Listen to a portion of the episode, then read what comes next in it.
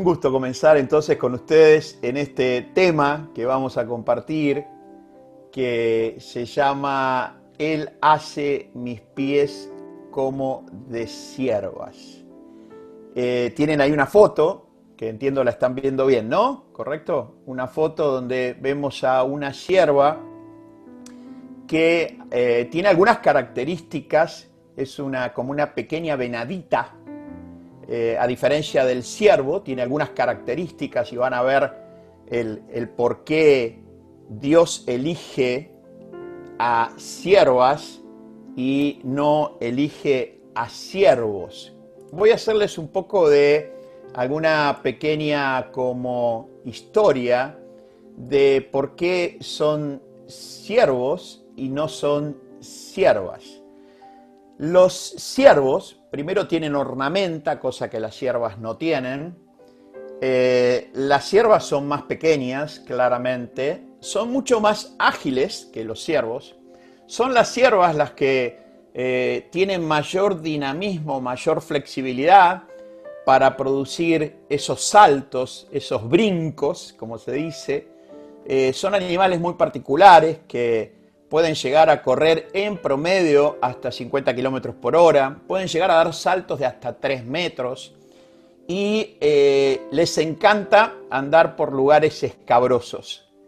La particularidad es que la cierva hembra tiene eh, la, huella de, de los ciervos, ciervo y cierva, son como corazones y las huellas de las ciervas eh, termina más en punta porque las pezuñas de las ciervas son más filosas y tienen como mayor precisión, especialmente en las patas de adelante, que es donde van a ir como testeando, tocando el terreno, eh, tienen como más filo y pueden hacer un trabajo menos, permítame la palabra, menos grotesco, menos torpe que el ciervo, que el ciervo está como en otra conversación, digo yo, ¿no?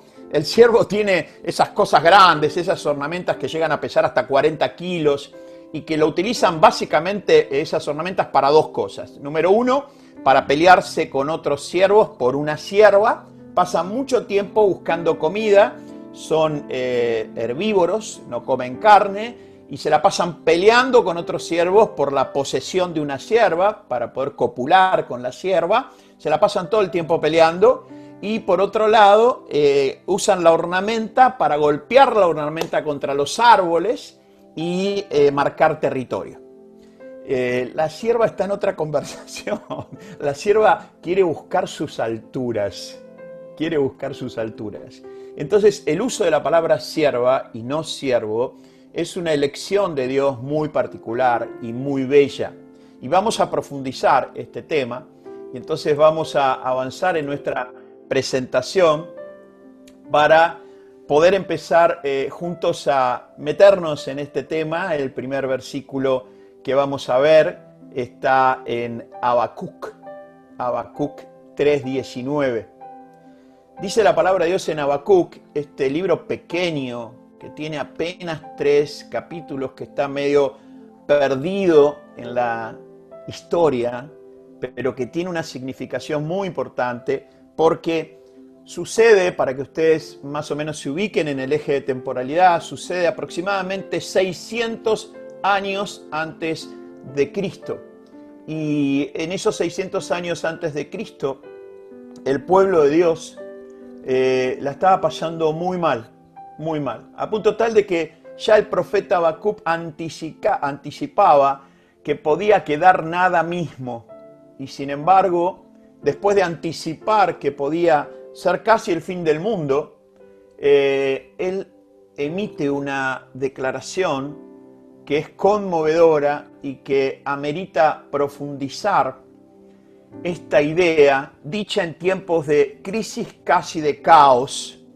Eh, cualquier similitud en los tiempos actuales eh, no es difícil hacerla, ¿no? Hoy miraba unos videos de las grandes manifestaciones que se están haciendo en Estados Unidos por un hecho que quizás es más común de lo que cualquiera de nosotros podemos anticipar, que es el asesinato de, un hombre de color en manos de un policía, poniendo su rodilla sobre el cuello hasta asfixiarlo y matarlo.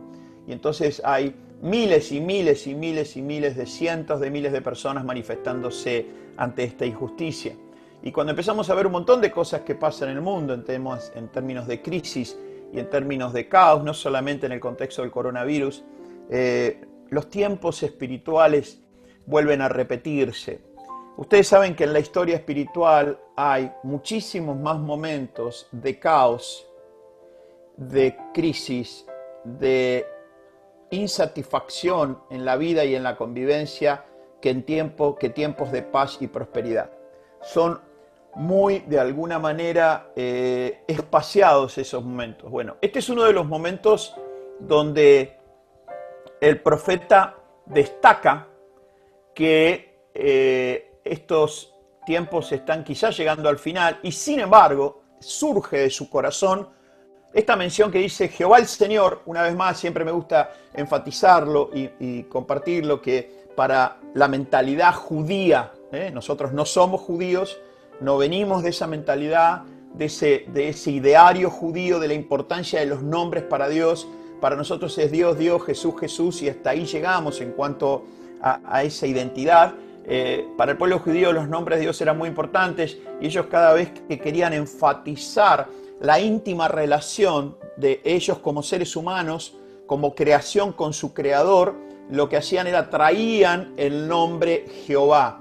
Y aparte, Jehová, Dios en relación con su creación, enfatizaban el nivel de señorío que había. En otras palabras, para este hombre, mujer de mentalidad judía, mencionar a Jehová el Señor es decir algo así como, reconozco que hay un creador, yo soy la creación, pero a ese creador que acuérdense en esa época no tenía la noción de padre, yo le doy una categorización de Señor en mi vida. O sea, le doy la autoridad para que Él me hable, me guíe, me instruya, me forme. Es un señorío de la naturaleza de Dios. Por eso Jehová, el Creador en relación con la creación, quien es Señor, dice Habacuc, es mi fortaleza.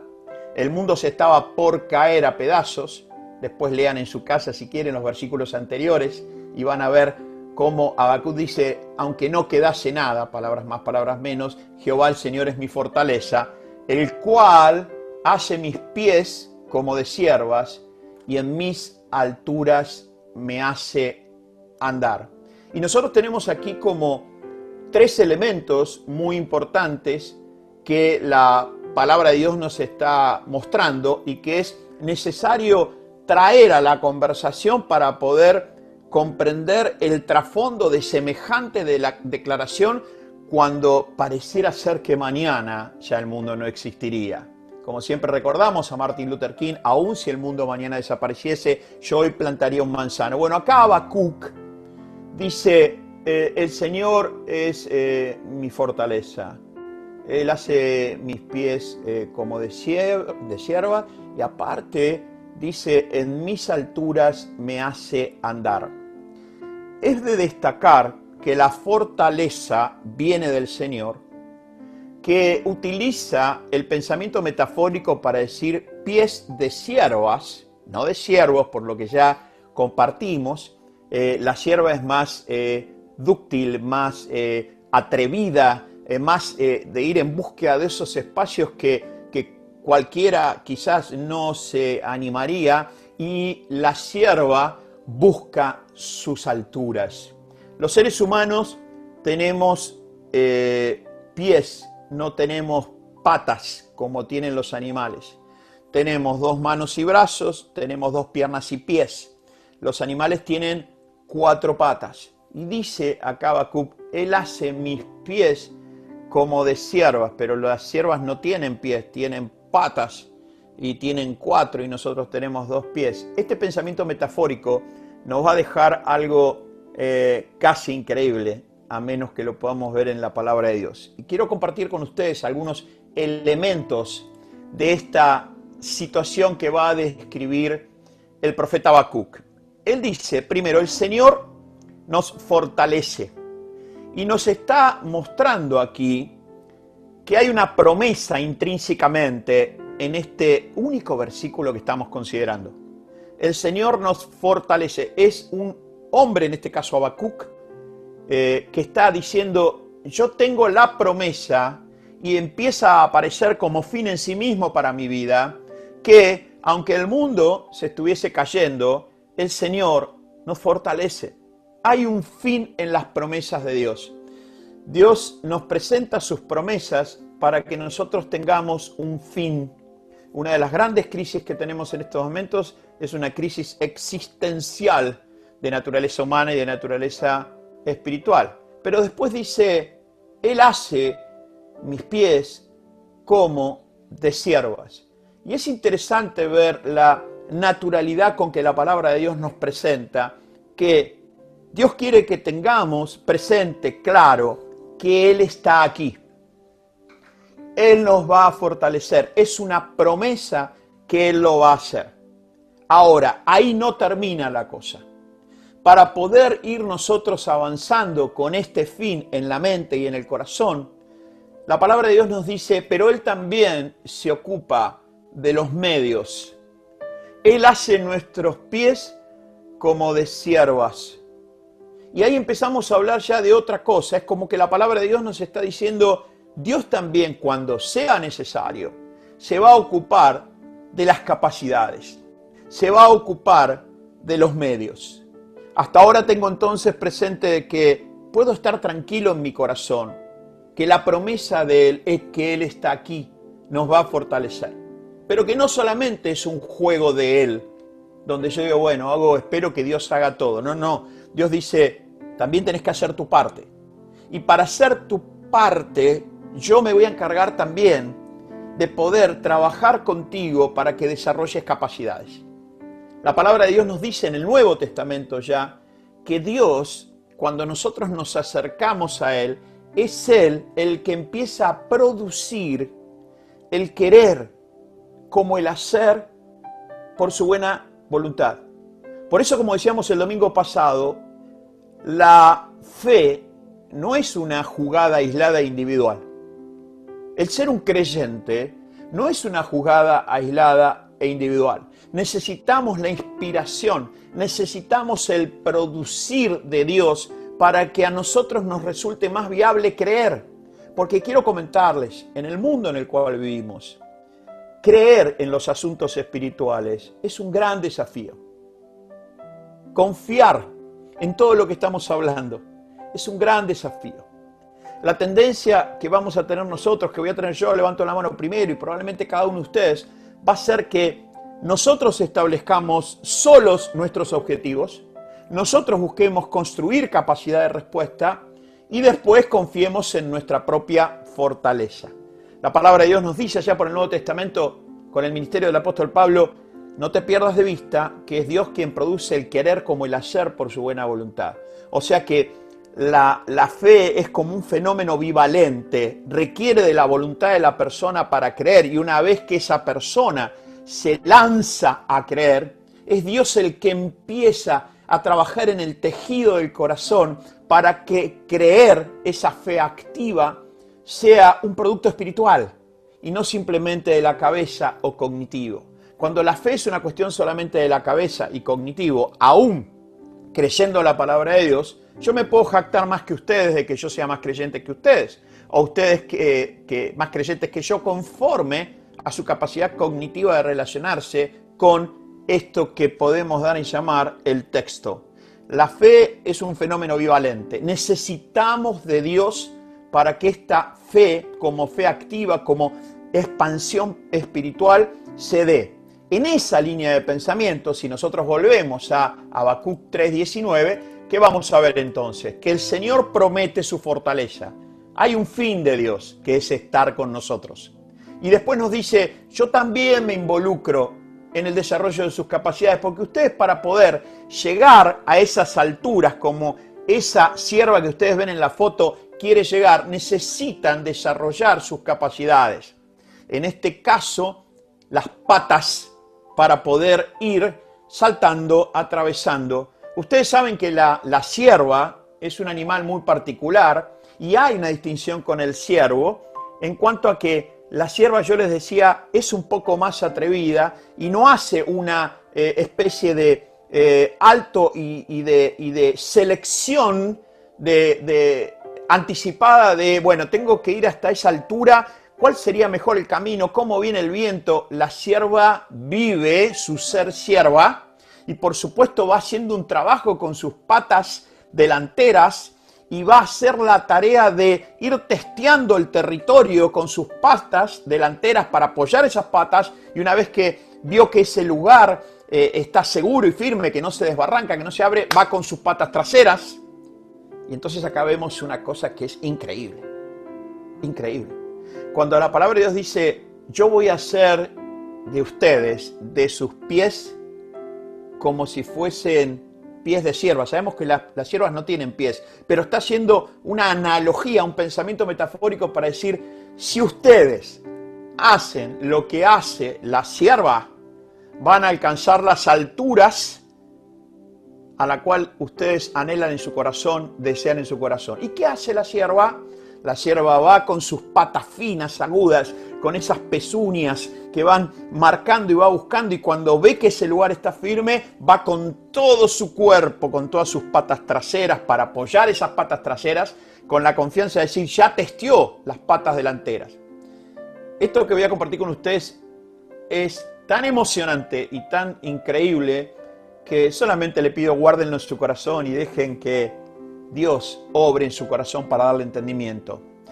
Cuando la palabra de Dios dice que va a hacer nuestros pies como de siervas, nos está invitando a pensar, denme a mí la oportunidad que yo ponga primero mis patas adelante y ustedes sus únicas dos que tienen, sus pies, que están atrás mío, porque me permiten que yo vaya adelante, ustedes puedan poner sus dos pies donde yo acabo de ver qué es lo mejor para ustedes.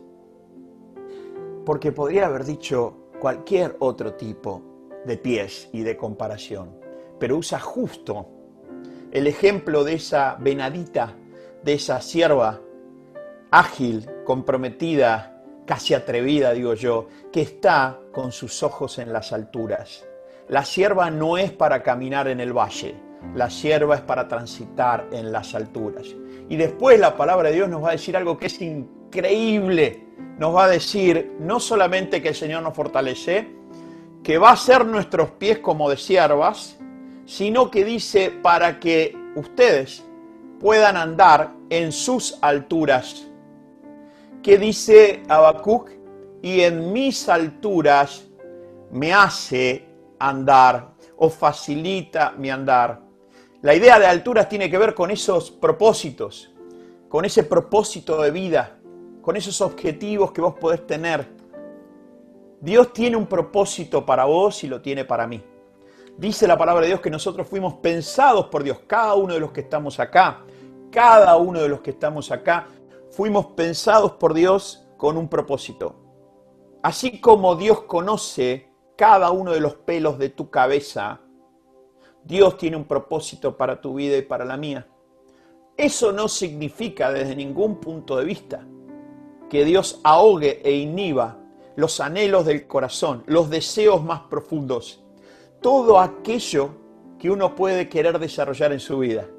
Lo que empezamos a descubrir es que nuestros anhelos personales, nuestros deseos, nuestros objetivos son cada vez más ricos, más sentidos, más sustentables y más generadores de valor agregado cuando eso se encuentra en el propósito de Dios para nuestra vida. Pero aún así, miren lo que dice Habacuc 3:19, y en mis alturas me hace andar. Quiere decir esto que vos y yo y cada uno de nosotros tiene sus alturas, tiene su sentido existencial, tiene su propósito, tiene sus objetivos y no hay nada más hermoso que tenerlos y poder desarrollarlos y generar valor agregado.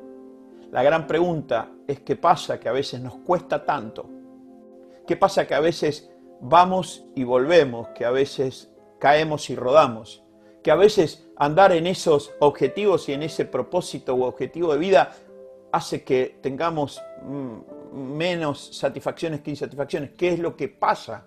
Bueno, este simple versículo nos va a traer muchísima luz. Probablemente nos esté faltando tener en nuestro corazón arraigado el fin finalísimo, que Dios, donde sea que sea, como sea, y en el tiempo que sea, Él está ahí. Y Él nos fortalece.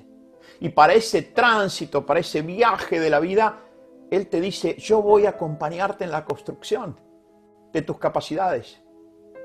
Y aparte, en la medida que vos me des el lugar para que yo sea Dios, porque uno de los temas que nos pasa a mí, me pasa muchas veces, cuando pierdo ese norte y ese rumbo, porque me doy cuenta en lo profundo de mi corazón que, que dejo de pensar de esta manera y me constituyo en Dios de mi propia existencia.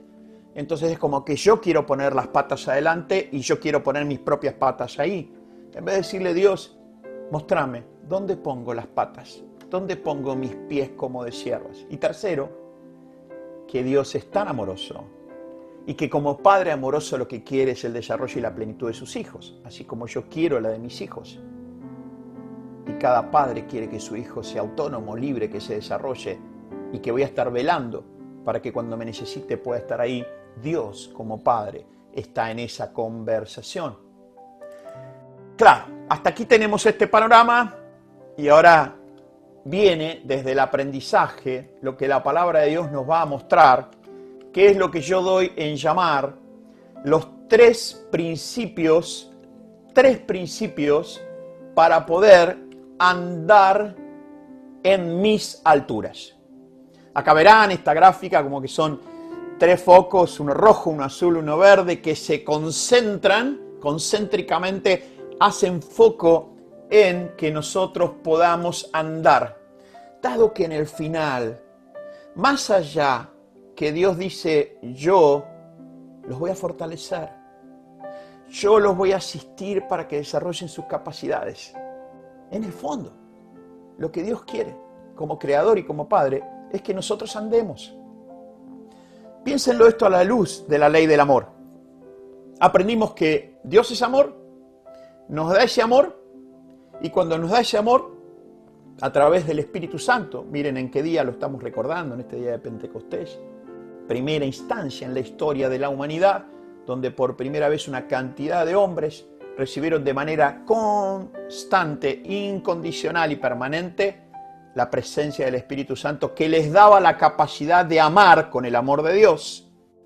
¿Y qué dice? ¿Qué aprendimos? Que ese amor de Dios en nosotros nos permite volver a amar a Dios, fuente de toda nuestra posibilidad, y que nos amemos a nosotros mismos para poder después ir al espacio de particularidad de la ley del amor, donde Jesús dice, todo genial que vos tengas tu vida personal con Dios, que lo ames a Dios con todo tu corazón, alma, mente, fuerza y que tengas tus prácticas de amor, eso es genial. Sin eso no podemos empezar el juego. Es fantástico que te estés cuidando con el amor de Dios, pero quiero contarte algo dice Jesús, si este amor a Dios que se puede dar desde el amor de Dios en nosotros, este amor con vos mismo, este cuidado, no se manifiesta en la particularidad de esta ley de que nos amemos unos a otros, con luces y sombras, pero nos amemos unos a otros, entonces la ley no tiene sentido.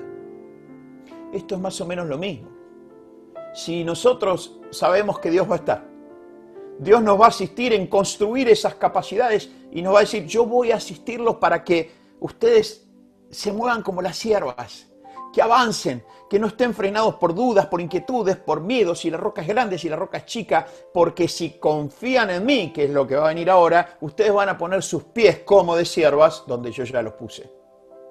Entonces aquí aparecen tres principios claves para poder finalmente, así como era amar a los hermanos, a los demás, porque esa es la particularidad de la, ley, el tercer punto tiene que ver con que Dios quiere que andemos y quiere que andemos en nuestras propias alturas.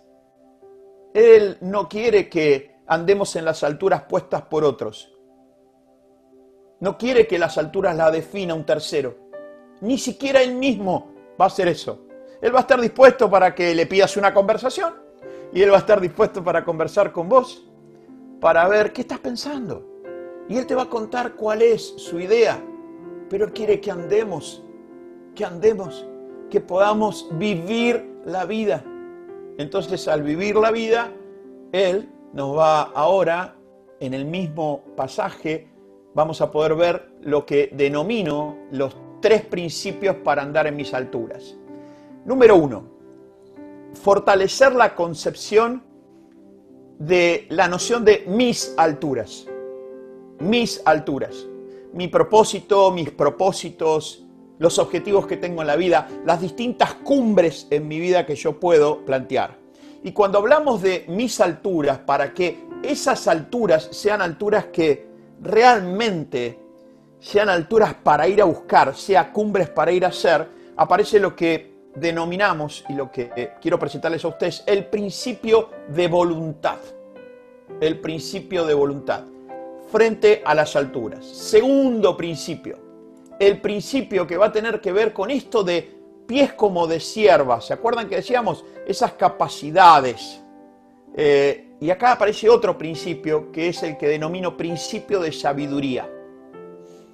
Y tercero, dice el Señor, fíjese cómo ahora al entender la palabra de Dios, al ver cómo la palabra de Dios se abre como una rosa, esto que estaba al comienzo, donde yo parto de saber que el Señor me fortalece como promesa, hoy en estos principios lo tengo ahí citado de esta manera para que nunca te olvides, siempre en el final, cuando parezca que es el final, tener presente el principio de confianza dado que Dios nos fortalece.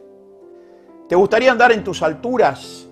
¿Te gustaría en esas alturas ir avanzando en esos espacios que a veces son más planos, a veces son más escabrosos, a veces no entendemos, a veces cae la noche, a veces corre un poco más el viento, a veces es un sol radiante.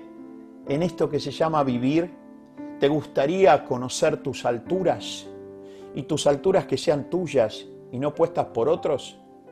¿Te gustaría avanzar ahí? Vas a necesitar aplicar el principio de voluntad.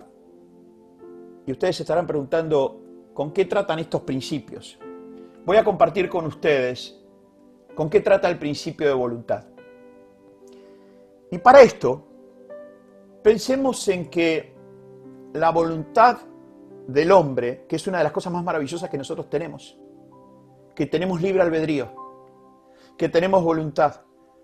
Por eso nunca, nunca, nunca por declaración debemos caer en la trampa y en las fauces de la comparación de lo que otros seres humanos con su voluntad llevan a cabo. Puedo no compartirla, puedo no acompañar, puedo acompañar y compartir, pero en todo caso, para Dios es muy importante la voluntad.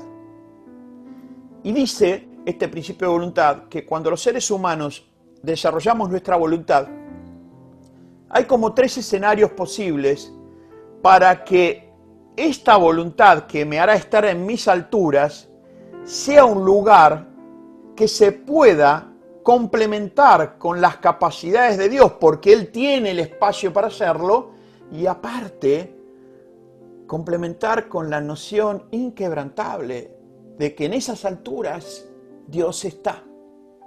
Y en esto quiero compartirles que cuando los seres humanos expresamos nuestra voluntad, podríamos decir nuestra voluntad con B corta, minúscula, y tiene que ser de alguna manera puesta a la luz de la voluntad con B corta mayúscula de Dios. Y cuando nosotros hacemos este ejercicio, hay tres escenarios. Imagínense que yo tengo una cumbre en mi vida, un proyecto, una relación, uh, un viaje, un negocio, una carrera. ¿Cuántas cumbres tenemos en nuestra vida? Pensá en la cumbre que tenés en este momento vos en tu vida, que te gustaría andar en esas alturas. Entonces hay tres escenarios respecto a esto de la voluntad como principio. Que tu voluntad, que tu voluntad represente, mira lo que estoy eligiendo como palabra, represente, ni siquiera que sea totalmente, porque si ya es totalmente, no es tu voluntad. Entonces, Dios dice, yo respondo a los anhelos de tu corazón. Lo que te pido es buscame, haceme parte de tu existencia. No juegues el juego de ser Dios de tu propia vida. Yo lo he jugado más de una vez y les puedo asegurar que fueron más sombras que luces, más tristezas, más angustias. Otras veces jugué el juego de otras personas y en vez de querer hacer mi voluntad, buscándola al amparo de la voluntad de Dios, yo buscaba la voluntad de otros o de otra persona y proyectar esa voluntad en la mía, algo así como quiero ser como Miguel, quiero ser como eh, Ani, quiero ser como Marisa, quiero ser como Blanca, quiero ser como Hugo. Entonces como que quiero meter dentro de mi existencia la existencia de otro. Yo sufrí mucho por eso. Y creo que hay mucha gente que sufre mucho cuando no tiene la posibilidad de desarrollar en libertad, en autonomía responsable su voluntad. ¿Cuáles son los tres escenarios? Mi voluntad representa la voluntad de Dios. Segundo escenario. Mi voluntad no representa la voluntad de Dios, pero sin embargo no se opone a la voluntad de Dios. ¿Cómo es eso, Alejandro? Podría entender muy bien algo así como que vos querés servir y, representa la voluntad de Dios en tu vida que quiere que sirvas. Sí. ¿Y cómo sería la segunda que no la entendí? imagínate que yo quiero servir, la voluntad de Dios es que yo sirva en un determinado ámbito y yo sirviendo con el corazón del Señor y con el amor que hemos aprendido, pero sirvo en otro ámbito. Bueno, Dios qué va a decir en ese momento? Yo tengo que respetar mi propia ley de amor. Y mi propia ley de amor se basa en la aceptación. Entonces Alejandro tiene el corazón de servicio, yo alimento ese corazón de servicio, él quiere servir en este espacio, a mí me gustaría que sirva en este espacio, pero vamos, eh, no se opone a mi voluntad de servicio. Simplemente está usando un espacio y utilizando otro espacio que dejemos que viva su experiencia. Dejemos que viva su experiencia. Entonces, mi voluntad no se opone a la voluntad de Dios, aunque no la representa. Si tiene el trasfondo del servicio, pero no lo que Dios hubiese querido para mí. Y después está el tercer escenario, que es mi voluntad, no solo que no representa la voluntad de Dios, sino que se opone a la voluntad de Dios. Que Dios tiene un propósito y una cumbre tiene un llamado para mi vida y me ha dado ciertas capacidades y ciertas cosas y yo no solo que no hago algo que difiere un poquitito, pero representa el corazón de Dios, sino que estoy en otro camino. Es como si yo, vamos a recordar esto, dijese, mi voluntad representa la voluntad de Dios, sí. Mi voluntad no representa la voluntad de Dios, pero no la contradice. Y sé, mi voluntad sí contradice la voluntad de Dios. Hay un pasaje en la palabra de Dios muy particular de uno de los hombres más importantes de la historia espiritual que se llamó el apóstol Pablo, que Dios le dice, Pablo, por favor, no vayas a Jerusalén, no es el tiempo, no es el momento. Y entonces eh, Pablo no, no lo escucha, a través de su espíritu se lo dice personalmente y Pablo no lo escucha. Le manda un profeta llamado Agabo y no lo escucha el profeta. Le manda a otros hermanos, le manda a líderes de la iglesia y ellos terminan pidiéndole por favor, no vayas a Jerusalén, no, no, no, no vayas a Jerusalén. Y él les termina diciendo, pero pará, pará, yo estoy dispuesto a dar mi propia vida por el Evangelio. y Dios le estaba diciendo de otra manera, ¿sabes qué pasa, eh, eh, Pablito? Que nosotros no queremos que des tu propia vida. no, no es lo que necesitamos. Nosotros necesitamos que por los próximos 10, 15 años, que es el propósito para tu vida, vos estés llegando a la gente, ministrando, pero yo estoy dispuesto a dar mi propia vida por el Evangelio. Y, le dijeron, estás contradiciendo la voluntad de Dios. Bueno, ¿saben qué hizo Pablo? Fue a Jerusalén. ¿Saben qué pasó con Pablo? Casi muere. ¿Y saben qué pasó en eso que él decía, yo estoy dispuesto a dar mi vida por el Evangelio? Dice la palabra de Dios que casi, ni siquiera lo logra, casi un rey llamado Agripa casi se hace cristiano, casi no lo hizo. Entonces, el tema de la voluntad es un tema muy importante. Cuando nosotros empezamos a verlo a la luz de cuando nuestros objetivos, nuestra cumbre, nuestros deseos de vida, por favor les pido que en su corazón puedan ver que esa voluntad no puede ser, de alguna manera, puesta eh, por, otra persona. Tiene que ser elaborada en el corazón. Y eh, al ser elaborada en el corazón, mirarla a la luz de la voluntad de Dios. Y Dios es tan amoroso que buscará la opción A, te acompañará en la opción B y te hará saber respecto a la opción C. Dice acá la palabra de Dios, miren qué interesante, en Romanos 8:28, buscando esa voluntad de Dios en nuestra vida. Sabemos que a los que aman a Dios, todas las cosas les ayudan a bien. Esto es, a los que conforme a su propósito son llamados. Dios tiene un propósito para vos. Dios tiene un propósito para mí. Dios tiene una idea. Dios tiene eh, una especie como de horizonte para que nosotros nos relacionemos con Él y podamos avanzar. Y dice la palabra de Dios que aquellos que buscan su voluntad, y la pregunta que puede surgir para vos, para mí, ¿cómo buscamos su voluntad? Como lo están haciendo ustedes ahora. Especialmente, especialmente por eso no podemos prescindir de aprender las escrituras. Porque el plan maestro de Dios para hacer conocer su voluntad está en las escrituras. Plan A. Y plan de apoyo al plan A es cuando en la medida que yo voy conociendo su voluntad en las escrituras, Él espiritualmente va obrando en mi interior a través de su palabra y a través de lo que Él desea que yo pueda escuchar y pueda conocer. Y si es necesario, va a ser lo que hizo con el apóstol Pablo. Vendrá una persona, un creyente, una persona con, con una vocación de servicio, con una sensibilidad por los asuntos de Dios y me irá acompañando, porque yo esta noche le digo, Dios, yo quiero saber cuál es tu cumbre para mi vida. Quiero, quiero guardar en mi corazón tu voluntad. Entonces, cuando empiezo por ese camino, Dios se empieza a mover. Y dice la palabra de Dios que aquellos que aman a Dios, todas las cosas les ayudan a bien, en virtud de que se empieza a cumplir, como dice acá, el propósito, se empieza a cumplir el propósito de Dios en tu vida. Entonces tengo que buscar el propósito de Dios en tu vida.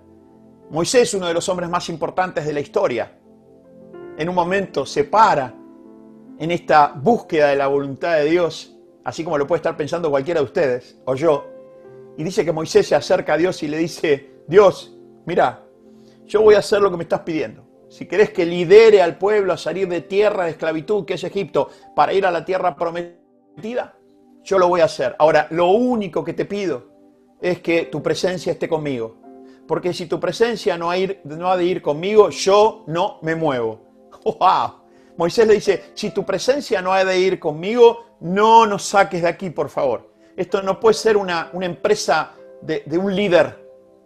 No puede ser la empresa de unos pocos líderes. No puede ser una empresa de algunos atrevidos y, y algunos eh, eh, personas que desafían eh, el estatus que hay de relación con, con, Egipto. Esto no, si vos no estás, y saben que le dijo Dios, Dios le dijo, yo voy a estar con vos.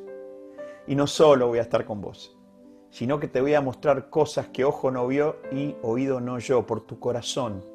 Entonces cuando yo me relaciono con el principio de, mi, de voluntad, es buscar que mi voluntad para llegar a mis alturas esté amparada, esté envuelta, esté, como dice acá, conforme al propósito y con la presencia de Dios. El Salmo 127, 1 dice, si el Señor no construye la casa, de nada sirve.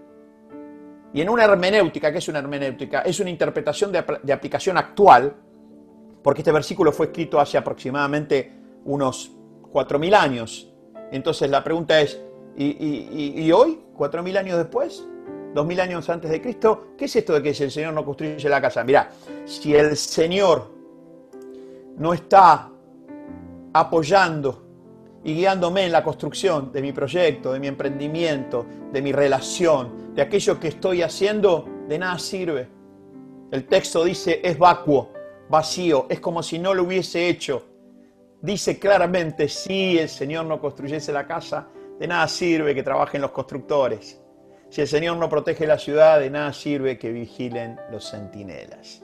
Así que aquí acabamos de ver el primer principio, el principio de voluntad. ¿Cuál es el aprendizaje entonces? Para ir a nuestras alturas, busquemos que mis alturas tengan que ver con mi voluntad en el propósito de Dios, con su presencia y sabiendo que Él está detrás, está delante y está a los costados. El segundo principio es el principio de sabiduría.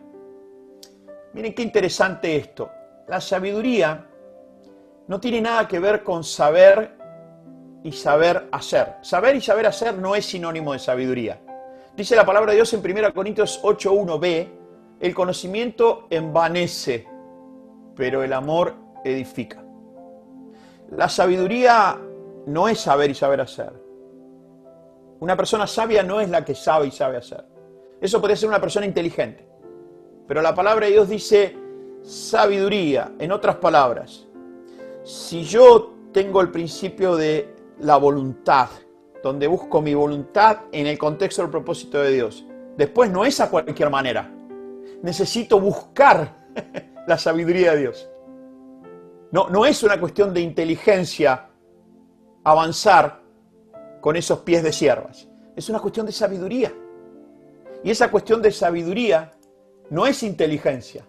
Esa cuestión de sabiduría, como dice la palabra de Dios, no tiene que ver solamente con una sabiduría humana, porque hay sabiduría humana y hay sabiduría de lo alto, dice la palabra de Dios. Y el principio de sabiduría es que yo puedo tener inteligencia, lo que podría ser la sabiduría humana, pero necesito sabiduría de lo alto. Miren qué versículo increíble este.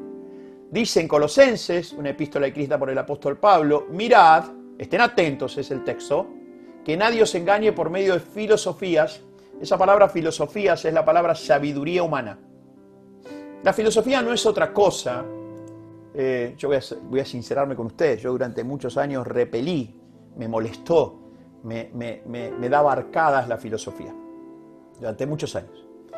Y hoy abrazo la filosofía, que no es otra cosa que sabiduría humana, para poder complementar procesos importantes de reflexión, de pensamiento, que los propios seres humanos hacemos, porque Dios auspicia eso. Dios auspicia el desarrollo del pensamiento. Ahora, tengamos claro que prácticamente ningún filósofo en la historia de la humanidad llevó a una persona a Cristo.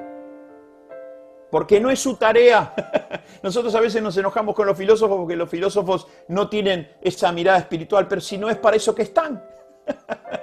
Más vale siempre un creyente puro de corazón, un creyente sencillo de corazón, que abraza el amor de Dios y la palabra de Dios para ir a Dios antes que un filósofo. No lo necesitamos para eso. Ahora, la palabra de Dios dice, cuidado, cuidado, porque la filosofía quiere tomar un lugar importante, por eso estén atentos. Que no seamos engañados por medio de filosofías y huecas sutilezas, según, claro, porque de ahí viene la filosofía, según las tradiciones de los hombres, conforme a los rudimentos del mundo y no según Cristo. Por eso hay tanta diversificación en la filosofía, porque tiene que ver con los rudimentos del pensamiento de los seres humanos. Y tercero, dice acá, miren qué hermoso, dice, Dios espera que le pidamos sabiduría. Como hay sabiduría humana, también hay sabiduría de lo alto. ¿Y cuál es la sabiduría de lo alto? La que proviene de Dios. La que ya no solamente saber qué hacer y saber y saber qué hacer, es qué hacer, cuándo, con quién, cómo, con qué intensidad, durante qué tiempo, en qué estado de ánimo. Entonces, para Dios la sabiduría es una composición compleja de su voluntad para los seres humanos. Y uno puede pensar, uh, entonces es solo para Dios. No, no. Mirá qué belleza lo que dice la palabra de Dios. Dice, y el que tiene falta de sabiduría, si alguno de ustedes tiene falta de sabiduría, ustedes se podrían estar preguntando en este momento, ¿cómo hago yo para guardar en mi corazón la voluntad de Dios? Mirá lo que dice el versículo 5 de Santiago 1. Y si alguno de vosotros tiene falta de sabiduría, esto es, no sé qué hacer, no sé cómo, no sé cuándo, no sé con quién. Es como si en este momento tuvieses que emprender un negocio.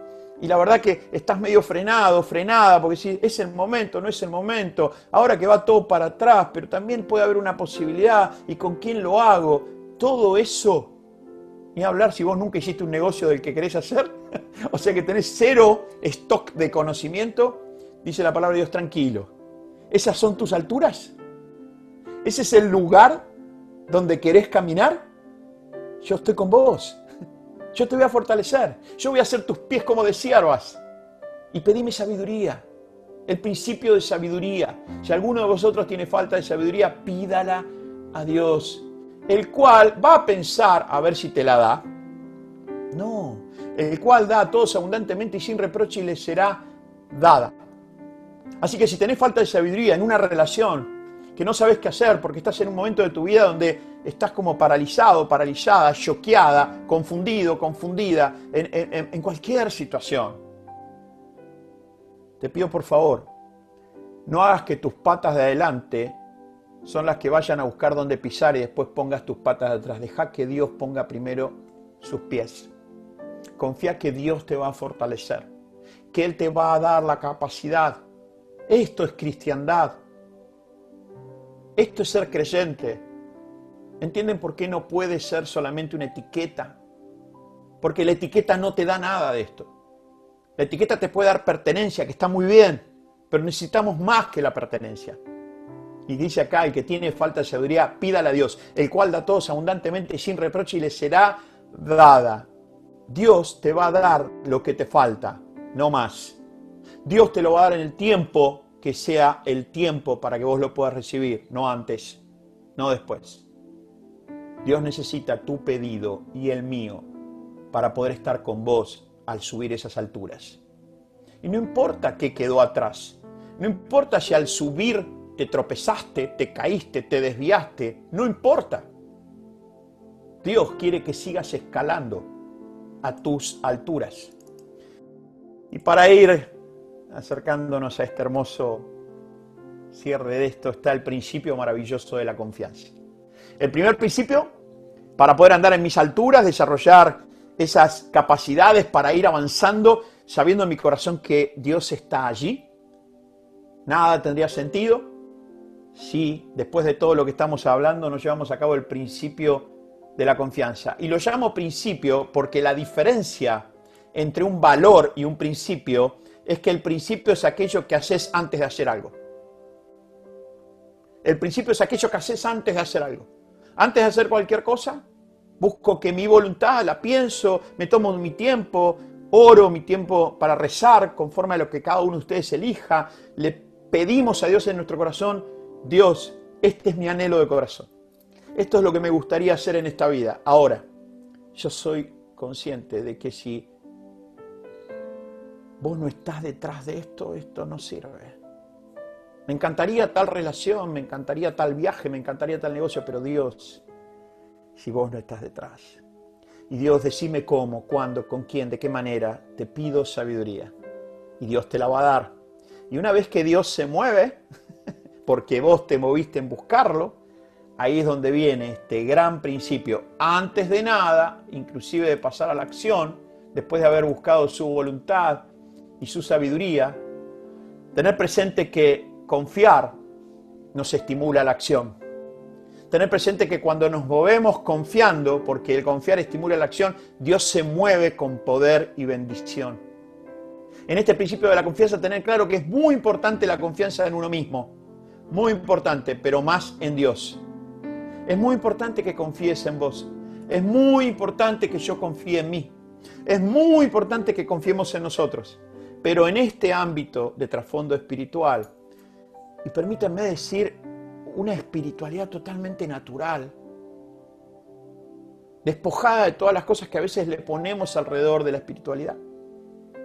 Esa espiritualidad natural hace que nosotros estemos atentos, que es importante confiar en nosotros, en cada uno, pero no más que en Dios.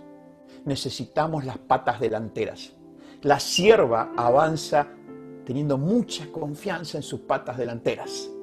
Esas patas que son ágiles, al mismo tiempo son consistentes, con una musculatura, elasticidad, con, esas garras que van como esas patas.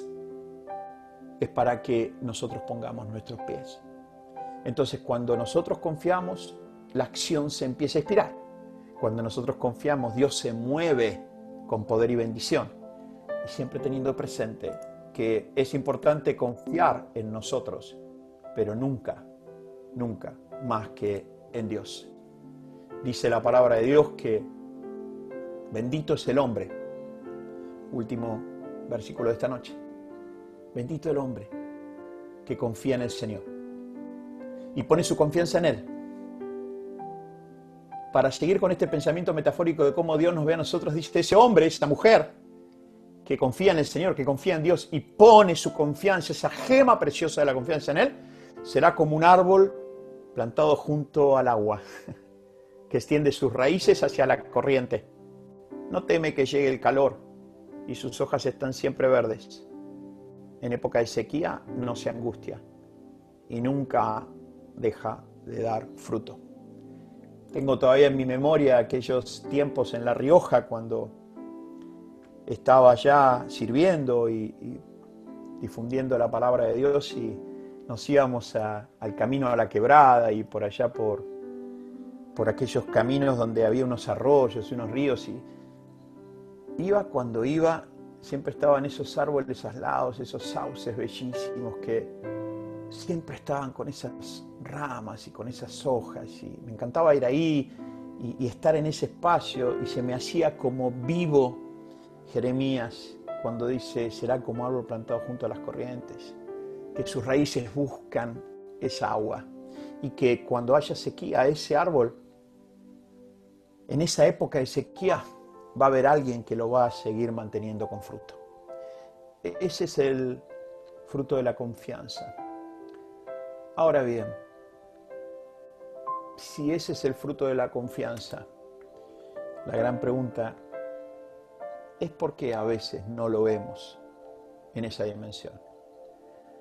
Porque Dios es un Dios de interioridad y jamás va a imponer su bendición, como tampoco nos va a recriminar por la falta de ella.